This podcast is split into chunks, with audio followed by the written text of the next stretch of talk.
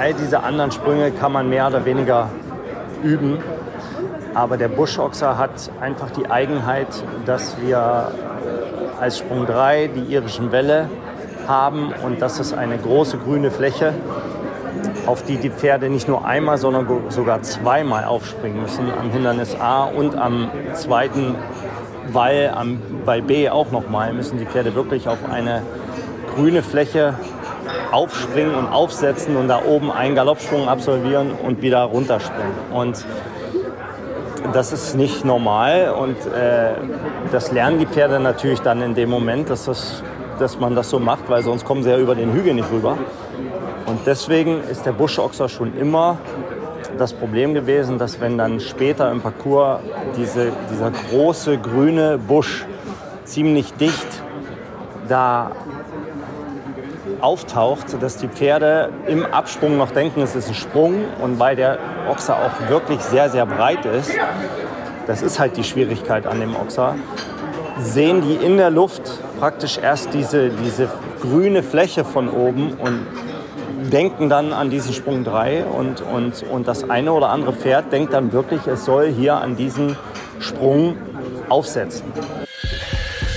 St. Georg, der Pferdepodcast. Insider-Informationen vom Europameister von André Thieme, der an dieser Stelle aber gar nicht in erster Linie der Europameister, sondern in erster Linie der dreifache Derby-Sieger ist. Denn wir haben Derby-Woche in Hamburg. Das Wetter ist so, hm, naja, wir zeichnen diesen Podcast am ersten Derby-Tag am Mittwoch auf. Gleich geht die erste Qualifikation los für das Deutsche Springderby, das am Sonntag entschieden wird nach zwei Jahren, wo es Corona-bedingt ausgefallen ist. Ich bin Jan Tönnig, ich bin Chefredakteur vom St. Georg, freue mich, dass ihr dabei seid und ich bin nicht alleine. Meine Kollegin Dominik Wermann ist dabei. Hi Domi. Hallo zusammen. Domi, ich äh, habe ja auch als Chef so ein, wie soll ich sagen, so eine, so eine, so eine Bildungsfunktion. Ich habe ein kleines Quiz vorbereitet. Mal sehen, wie gut du in Sachen Derby bist. okay, dann los. Gerade haben wir gehört, André Thieme ähm, hat erklärt, warum der Buschochser sein schlimmstes Hindernis ist. Welche Nummer hat er denn? Was steht davor? Welche Ziffer? Ich wusste, dass du mir diese Frage stellst. Ich kann dir sagen, dass es eines von 17 Hindernissen ist. Reicht das? Ja, an welcher Stelle ungefähr im Parcours? Erstes Drittel, zweites Drittel, drittes Drittel? Erstes Drittel. Sprung 11. Mm. Fast, okay. Ähm, aber du warst ja schon mal gut mit ähm, den 17 Hindernissen. Wie lang ist denn der gesamte Kurs? Ich glaube 1250 Meter. Okay, okay, das war eine Schnellrecherche. Richtig, ja, 1250 Meter, also echt 1,2 Kilometer, die die da galoppieren müssen und über diese Hindernisse, die ja doch wirklich auch bis 1,60, 1,65 hoch sind, springen. Das ist schon gewaltig. Ja, vor allen Dingen müssen sie ja unterwegs auch noch so ein paar Mutproben bestehen. Ähm, Stichwort Wall etc. Wann gab es denn wohl den ersten Nuller? Hm, 1920? Oh nee, 1933 und das war die 14. Auflage des deutschen Springderbys, äh, das ja von Eduard von Pulvermann ähm, entwickelt, erfunden wurde, ist dieser Parcours. Wann hat denn die erste Frau gewonnen? Oder wer war es? Also wann ist schwierig, aber wer, das weiß man. Oh, ich bin mir fast sicher, dass es Irmgard von Opel war mit Nanook. Ähm, und das muss irgendwann in den 50ern gewesen sein. 1934, fast. Oh. Äh. okay. Aber, aber ich meine, also Nanook gibt einen Extrapunkt und ähm, Irmgard von Opel ist natürlich auch richtig. Ne? Wer hat denn wohl die meisten Siege in der Geschichte dieses Springens geschafft? Okay, es gibt ja mehrere, die haben dreimal gewonnen. Äh, da denke ich jetzt an André Thieme, Toni Hassmann und wenn ich mich recht erinnere, Carsten Otto Nagel auch. Oder war das nur zweimal? Aber wahrscheinlich gibt es mehrere, die, oder gibt es welche, die noch häufiger waren. Da fällt mir jetzt aber spontan keiner ein, muss ich sagen. Wenn wir mal zurückgehen in die Geschichte und sagen, der Holsteiner Reiter nach dem Krieg. Oh, Fritz Tiedemann. Der hat es fünfmal gewonnen, aber einer, einer hat es noch einmal mehr geschafft. Sechsmal. Ich, ich gebe dir einen Tipp, vielleicht kann man sich das äh, zusammenreimen. 1962 das erste Mal und 1994 das letzte Mal. Und zu der Zeit hat er sich schon mit seinem sehr erfolgreichen Sohn wirklich gebettelt in den großen Springarenen der Welt. Hm. Pause. Hm. Hm.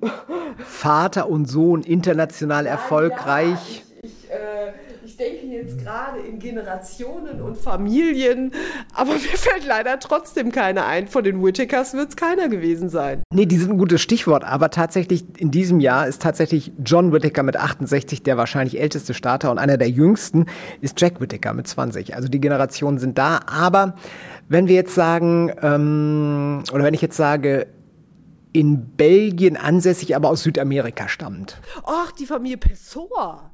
genau. Also tatsächlich hat Nelson Pessoa erst 1962 das erste Mal gewonnen und 1994 das letzte Mal.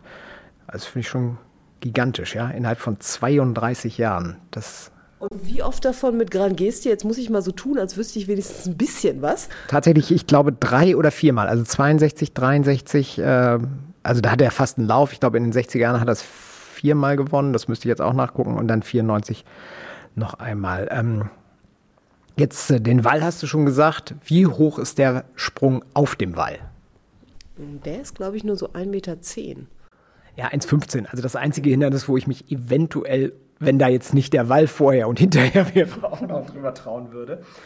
Ähm, Okay, also wir haben, es gibt noch viel mehr Fakten dazu, die packen wir alle auch in die Show Notes. Ähm, ich hatte die Möglichkeit, mit André Thieme ein bisschen zu sprechen bei der Pressekonferenz. Jetzt fängt es gerade an zu regnen auf dem Derbyplatz. Wie schön ist das denn? Ich habe es gerade schon mal gesagt, Buschochse, das ist sein Angsthindernis Nummer eins, obwohl der ja echt entschärft worden in letzter Zeit. Aber er hat es auch ganz genau erklären können, warum das so ist. All diese anderen Sprünge kann man mehr oder weniger üben. Aber der Buschochser hat einfach die Eigenheit, dass wir äh, als Sprung 3 die irischen Wälle haben und das ist eine große grüne Fläche, auf die die Pferde nicht nur einmal, sondern sogar zweimal aufspringen müssen, am Hindernis A und am zweiten Wall am, bei B auch nochmal, müssen die Pferde wirklich auf eine grüne Fläche aufspringen und aufsetzen und da oben einen Galoppsprung absolvieren und wieder runterspringen. Und das ist nicht normal und äh, das lernen die Pferde natürlich dann in dem Moment, dass, das, dass man das so macht, weil sonst kommen sie ja über den Hügel nicht rüber. Und deswegen ist der Buschochser schon immer das Problem gewesen, dass wenn dann später im Parcours diese, dieser große grüne Busch ziemlich dicht da auftaucht, dass die Pferde im Absprung noch denken, es ist ein Sprung und weil der Ochser auch wirklich sehr, sehr breit ist, das ist halt die Schwierigkeit an dem Ochser, sehen die in der Luft praktisch erst diese, diese grüne Fläche von oben und denken dann an diesen Sprung 3 und, und, und das eine oder andere Pferd denkt dann wirklich, es soll hier an diesen Sprung aufsetzen. Und äh, die merken dann natürlich recht schnell, dass diese Fläche nachgibt. Und deswegen hat man dann diese typische Ruderbewegung in der Luft, äh, wo die Pferde dann versuchen natürlich dann trotzdem wieder rüberzukommen. Aber hier und da reicht das natürlich nicht. Das ist so etwas wie ein bisschen eine optische Täuschung. Und das kann man auch üben und das habe ich auch mehrmals getan. Aber dadurch, dass wir jedes Jahr wieder erst auf diese irischen Welle hoch müssen, kann das Pferd eben trotzdem wieder durcheinander kommen. Und, und das, das ist aber schon seit wirklich fast 100 Jahren schon immer eine ganz extreme Fehlerquelle gewesen beim Derby. Weil kommt aufs Pferd drauf an. Also ich habe auch schon mal auf einem Pferd gesessen, äh, wo ich mir vorher nicht sicher war, weil er das erste Mal das Derby gegangen ist und dann auch ein bisschen gewackelt hat beim ersten Mal und da war ich mir dann beim zweiten Mal auch nicht sicher, geht er da jetzt runter oder nicht und am Ende hat er da immer gezögert und deswegen haben wir dann auch äh, die Derby-Geschichte sind wir mit ihm nicht weitergegangen, weil wir dachten, ah, das ist zu unsicher am Ball. Und, und, und aber bei Contador ist es eben so, der ist bisher immer toi toi toi da ganz sicher runtergegangen. Und wenn die da nie eine schlechte Erfahrung mitmachen, bin ich mir sicher, gehen die da auch immer weiter brav runter. Aber ja, das ist die Besonderheit einmal. Gibt irgendeinen Moment während des Derby-Parcours, wo man wirklich auch mal durchatmen kann? Oder ist es wirklich. Also die Linienführung ist ja relativ einfach. Genau. aber aber gibt es da einen Erholungssprung?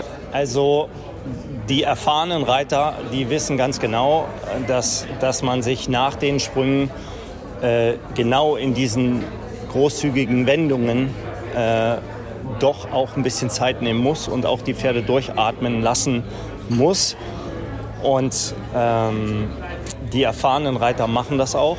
Und das ist auch ganz was Wichtiges. Äh, die etwas unerfahrenen Reiter, die sind natürlich so unter Anspannung und unter Adrenalin. Und das überträgt sich auch auf die Pferde. Und deswegen machen die eigentlich ein bisschen zu viel Ballett zwischen den Sprüngen. Und äh, es ist ganz sehr wichtig bei dem Parcours, dass man auf diesen weiten Wegen zwischen den Sprüngen wirklich als Reiter und auch das Pferd durchschnaufen lässt, um auch einfach Konzentration dann wieder neu hochzubekommen und eben auch äh, die, die, die, diese, diese leichte Erholung zwischendurch eben auch mal zu geben, dieses Auspusten, um, um dann auch wirklich Kraft zu sammeln für die Aufgaben, die dann um die nächste Wendung wieder kommen. Was meinst du denn, was ist nach dem Buschochser der zweit äh, gefährlichste Sprung, kann man nicht sagen. Aber ich vermute die Planke nach dem Wall. Das war genau auch meine Idee. Und er sagt fast. Er sagt der Trakener hinter der Planke. Weil er sagt, diese Planke, das übst du. Und da das klappt oder das klappt nicht. Aber dann hören wir uns ihn selbst an. Also auch ein eher unspektakulärer Sprung, aber immer, immer, immer Fehlerquelle ist der Sprung nach dem Ball, wo eben auch viele, wo man auch sieht, wenn ein Reiter das schon oft geritten hat, dann, dann weiß er ganz genau, dass der Wall eigentlich erst der Anfang war und dass man dann auf dieser kurzen Strecke zum Trakenergraben nach dem Wall eben auch ganz besonders einmal die Pferde aufnehmen muss und durchschnaufen muss und warten muss, bis die Zuschauer aufhören zu klatschen, um dann wieder neu anzureiten, obwohl da nicht viel Platz ist, äh, weil der Sprung eine optische Täuschung ist mit dem Wasser dahinter. Und dadurch, sobald man als Reiter auch nur ein bisschen, auch nur ein bisschen überreagiert und einfach nur, die meisten wollen einfach nur aus der Linie raus, die Leute klatschen und dann nimmt man die erste Distanz und dann fällt die Stange. Ja, und dann das dritte, was meinst du? Wir haben also den Buschochser, wir haben den Trakener mit seinem Wasser. Und wir haben diese Eisenbahnschranken, die ja, also Definition von luftig, würde ich sagen, Eisenbahnschranke auf dem Hamburger Derby. Habe ich auch gedacht, ist auch ziemlich zum Schluss, ne? Also so ein bisschen kraftmäßig auch sowas. Nee, ganz anders. Es ist tatsächlich einer der niedrigeren Sprünge, Einsprung Pulvermanns Grab. Das sind so Sprünge, die sind so gar nicht so wahnsinnig hoch und so schwierig, äh, denkt man, aber durch diese optische Täuschung und dieses etwas Nervöse in dem Moment äh, sind das absolute Fehlerquellen. Gut, dann sind wir mal gespannt, wie äh, er sich schlagen wird. Ich fand das ganz interessant. André Thieme sagt, ja, Shakaria, seine Europameisterin, sein Olympiapferd, sicherlich eines der besten Springpferde der Welt momentan. Hat er auch dabei, ja, die soll Global Champions Tour gehen, das nehme ich so mit, aber ich bin hier für das Derby, das ist was Besonderes. Das fand ich schon cool. Er ist tatsächlich in diesem Jahr der einzige oder einer von nur zweien oder dreien aus Mecklenburg. Das war ja früher ganz anders, aber momentan gibt es da wohl auch so einen Generationenwechsel. Wenn man noch mal so ein bisschen selber denkt, ähm, gibt es für dich so ein persönliches Derby-Moment, so einen ganz besonderen Moment oder ein paar oder Highlights? Ja, ich glaube, deswegen habe ich auch unbedingt die Eisenbahnschranke gesagt, weil das war Sandra Auffahrt bei ihrem ersten Auftritt mit La Vista, ähm, die ja so super unterwegs war und die ja stilistisch so wunderbar reitet. Und dann scheitert es an diesem einen Hindernis. Das hat mir so leid getan und ich glaube, selten habe ich so mit jemandem mitgefiebert wie bei diesem Parcours mit Sandra. Ja, tatsächlich, Sandra ist bei mir auch ein Highlight. Ich kenne Sandra ja wirklich echt noch als kleines Mädchen, ähm, weil ich auch aus Weser Ems komme ursprünglich. Und ähm, du hast gesagt, stilistisch super. Und ich finde es einfach so grandios, dass jemand international, meine Weltmeisterin Vielseitigkeit war und wirklich vielseitig unterwegs ist. Also sie kommt da über diesen Kurs, also sie kommt da nicht irgendwie drüber. Sie reitet da so drüber, dass die ganzen anderen Kerls, die nichts anderes machen, als irgendwie jeden Tag irgendwie oder jedes Wochenende fünf, sechs äh, schwere Springen zu reiten, Angst haben vor ihr. Und, äh, und dann auch noch stilistisch so wunderbar. ist echt cool, ne? Ja, und wenn ich mich richtig erinnere, dann war ja Hendrik Sosat, äh, der sagte ja selber noch so, ich verstehe das gar nicht, ich reite auf ein Hindernis zu und habe eine Distanz, habe keine Distanz, habe eine Distanz, hoffe, dass ich dann eine Distanz habe und die reitet da drauf zu und macht das einfach, als wäre es ein A-Stilspringen. Also irgendwie sowas in der Art hat er damals gesagt und ich fand das so sympathisch, ähm, weil es so genau das gezeigt hat, was, was wir auch alle empfunden haben, als wir ihr zugeguckt haben. Und ich glaube, sie ist in dem Jahr ja sogar auch noch Berufsreiter-Championess springen geworden, oder? Auf jeden Fall in dem Jahr oder davor. Also die Frau ist schon wirklich großartig und ich würde es ihr so von Herzen gönnen, dass es diesmal klappt.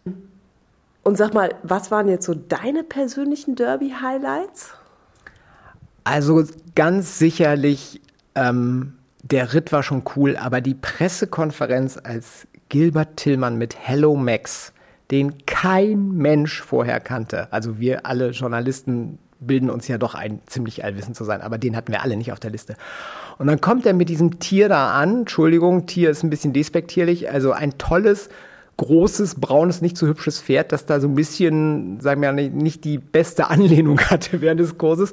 Und wie der dann erzählt hat, wie dieses Schulpferd, das als Verleihpferd im Karnevalszug ging bei seinem Vater, wie er den mal probiert hat auszuprobieren. Man hatte gar keine Abstammung von dem Pferd. Der galt als Ire. Dann stellte sich irgendwann heraus, nee, ein Holländer ist es. Und, ähm, und dann hat er das immer erzählt mit seinem rheinischen Dialekt, wie er den immer höher gemacht hat und bumm, und dann sprang er da wieder so rüber. Und wir haben auf dem Boden gelegen bei dieser Pressekonferenz. Es war so, so witzig. Und, ähm, und es war so ehrlich, weil er hat am Ende ja noch ein Buch darüber geschrieben und Hello Max ist bei ihm, glaube ich, 26-jährig dann irgendwann äh, eingegangen, hat ein tolles Leben danach noch auf der Weide gehabt, äh, ist ja mehrfach auch daher gegangen. Also das, das war echt total cool. Äh, aber nochmal zu Hello Max, war das nicht sogar so, dass er ihn nur deswegen ausprobiert hat, weil er als Verleihpferd nicht zu gebrauchen war, weil er immer alle runtergebockt hat? Ja, ja, also der war so nicht das beste Pferd für diese Leute, die sich dann, um beim Karnevalsumzug mitzureiten, irgendwie einen leihen. Also ja, deswegen haben die ihn einfach ausprobiert und er sprang immer höher und höher und höher und bupp, und dann war er null. Und äh, das Derby ist ja auch ein bisschen bekannt für spektakuläre Bilder. äh, kannst du dich da an was erinnern? Oh, Janne Meyer ist auch mal ganz, also Janne Friederike Meyer, damals noch nicht Zimmermann, ist, ist auch mal ziemlich ähm, schlimm gestürzt, äh, aber dann trotzdem wieder irgendwie danach geritten und unter anderem auch mit dieser herrlichen Stute mit Anna. Dann irgendwie ohne Sporen, ohne Gerte über dieses Derby. Also das fand ich auch cool. Was ich aber auch nie vergessen werde, war Ben Mayer. Jetzt klar, Olympiasieger kennt jeder, einer der besten Reiter der Welt und das schon seit wirklich vielen langen Jahren. Jetzt, damals war das so ein kleiner 19-Jähriger, oder klein war er nicht, aber dünn, dünner Brite, keiner kannte ihn, der hatte irgendwie durch Zufall mehr oder weniger Starterlaubnis bekommen und ritt so ein Fuchs, das weiß ich noch, Don Alfredo. Und dann drückte der da oben an der Kante des Walls ab und irgendwie sind die da runtergekommen und, also das war schon schlimm. Und im nächsten Jahr kommt der da wieder rein und ich weiß gar nicht, mit wem ich da gestanden habe. Dann habe ich nur gesagt, so, oh, guck mal, das ist doch dieser Brite, der letztes Jahr, kannst du dir vorstellen? Und dann da ritt der gerade auf den Wald zu. Ich glaube, das war sogar in der zweiten Quali noch, ohne die, die Planke dahinter. Und ich sag, das ist doch der, der letztes Jahr da so oben abgedrückt und in dem Moment springt der da wieder oben ab und oh, also das werde ich irgendwie auch nicht vergessen. Wobei man ja sagen muss, es ist ja viel gemacht worden, der Wall ist befestigt worden und es wird viel, viel unternommen, damit der Charakter dieses schwersten Parcours der Welt äh, aufrechterhalten bleibt. Aber trotzdem äh, es immer pferdefreundlicher und auch fairer wird. Also nicht nur beim Buschochsern. Noch eine andere Frage. De Chem, hast du den vor Augen? Äh, nicht mehr als aktives Sportpferd, wenn ich ehrlich bin. Also natürlich habe ich das irgendwie damals verfolgt, aber da war das ein Name für mich. Aber wenn man sich später mit Jeroen Dubel da ein bisschen beschäftigt hat, dann kam man ja gar nicht umhin, ihn ständig von diesem Pferd schwärmen zu hören. Und ich meine, sein Stall heißt ja nicht umsonst Stall de Chem. Und das, finde ich, sagt einfach alles. Genau, da haben wir auch mal den Peak Talents Club äh, machen können. Da durfte ein junger Mann bei äh, Giron trainieren. Und da fährst du dann drauf und dann ist da auch gleich so eine Bronzestatue. Und ja, Deschamps ist jetzt leider gestorben. Mir geht's auch so ein bisschen so. Ich habe damals auch schon journalistisch über Pferde geschrieben. Das waren so meine Anfänge. Äh, damals ist natürlich das Jahr 2000, als er in Sydney ähm, Einzel-Olympiasieger wurde. Und Gott sei Dank haben wir die St. Georg-Herausgeberin Gabriele Pochhammer, die seit 1972 keine Olympischen Spiele äh, ausgelassen hat, zumindest was das genaue Mitfiebern und Mitverfolgen der Ergebnisse ist. Und dann habe ich sie doch einfach mal gefragt und die wusste sofort, was, wer, was und wie Duchamp war. Deschamps, den erinnere ich sehr gut aus äh, Sydney. Und Deschamps war ja ein eher unauffälliges Pferd. Du würdest gar nicht sagen, dass er so wunderschön war, aber ein ganz braves, tapferes, nützliches Pferd. Und wir haben uns alle wahnsinnig über diesen Olympiasieg gefreut. Erstmal, weil Doubledamm natürlich einer der ganz großen Reiter ist, die man in den letzten Jahren gesehen hat. Und dieses Pferd, das eben auch toll gemacht hat. Und äh, wie, der Name ist ja auch jetzt wirklich nicht sehr poetisch. Deschamps heißt ja der Schimmel. Aber die beiden haben es toll gemacht. Und Doubledamm ist sowieso für mich einer der größten Reiter. Das hat er später ja nochmal bei der Weltmeisterschaft in Caen bestätigt, als er gerade auch im Fremdreiter, äh, bei den Fremdreiterprüfungen, die letztlich die Pferde besser vorgestellt hat als die eigenen Reiter. Ich sage nur Casal. Und äh, den damals, da zu dem Zeitpunkt etwas müden Casal als, als letzter Reiter. Also das ist für mich einer der größten Reiter, die wir nach dem Krieg hatten. Und dieser Olympiasieg war eben auch ganz, ganz wunderbar. Und der ging ja noch Hand in Hand mit der Silbermedaille für äh, den anderen Holländer. Dann hat, und der, der Araber, äh, der Khaled Al-Aid, der hatte Bronzemedaille, der fiel nach dem Ritt, erinnere ich noch genau, Richtung Mekka auf die Knie und dankte den höheren Mächten. Es war ein ganz großartiger Tag und der Doppeldamm war ein wunderbarer Sieger. Ja, Albert Vorn, das war der niederländische Reiter damals auf Platz zwei. Und ähm, das war auch unser Podcast für dieses Mal, unsere Derby-Ausgabe. Wir haben den Zeitplan auch nochmal in die Shownotes gepackt und wie immer gilt, guckt auf stgeorg.de, st-georg.de. Da erfahrt ihr alles, nicht nur vom Derby, sondern auch alles, was sonst noch passiert an diesem Wochenende und in den nächsten Tagen. Wenn euch der Podcast gefallen hat, dann teilt ihn, dann sagt den Leuten Bescheid, wo sie ihn finden. Und Tschüss für heute sagen Dominik Wehrmann und Jan Tönnies. Bis bald. Und nun, und nun Ende Gelände. Das war St. Georg, der Pferdepodcast. Der Pferdepodcast.